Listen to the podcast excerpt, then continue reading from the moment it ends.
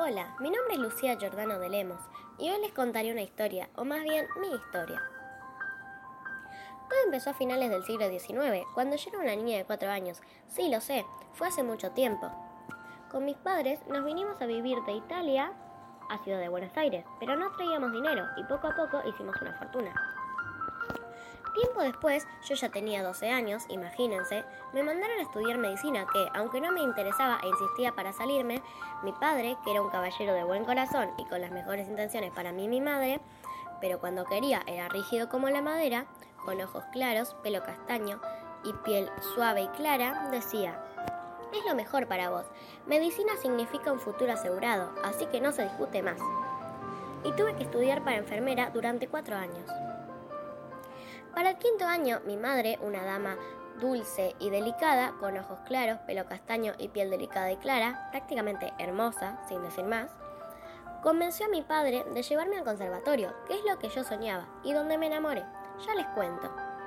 En el conservatorio conocí a Ángel Lemos, un rico y joven farmacéutico con una gran pasión por el violín. Este tenía ojos color almendra y pelo rubio, mi único y verdadero amor. Al año de novios me propuso matrimonio y sí que se tardó. Obvio, mi respuesta fue sí, sí, sí, sí. Obvio que acepto directa al 100%.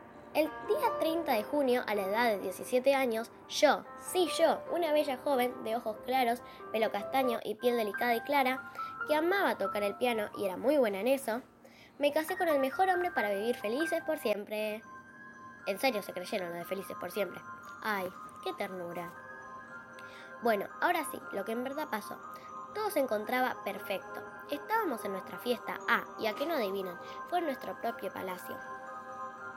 En fin, estábamos con mi madre, mi padre y la familia de Ángel. Esta era buena, amistosa, amable, generosa y sobre todo numerosa, ya que contaba con una madre, un padre, cuatro hijos, entre esos Ángel, y tres hijas, además de seis perros y tres gatos. Al igual que los Giordano, los Lemos tenían fortuna y eran importantes. Pero yo la amaba por lo que era. Y además, fortuna no me faltaba. En fin, ellos se encontraban entre otros invitados. Todas personas importantes, ricas y refinadas. Obvio, nuestros padres los eligieron, pero a nosotros no nos cambiaban los invitados. Estábamos ahí para pasarla bien y vivir juntos por siempre. También los músicos más famosos tocaban allí. Como dije, todo era perfecto, hasta que finalizó la fiesta y nos esperaba a mí y a Ángel el mejor auto del momento.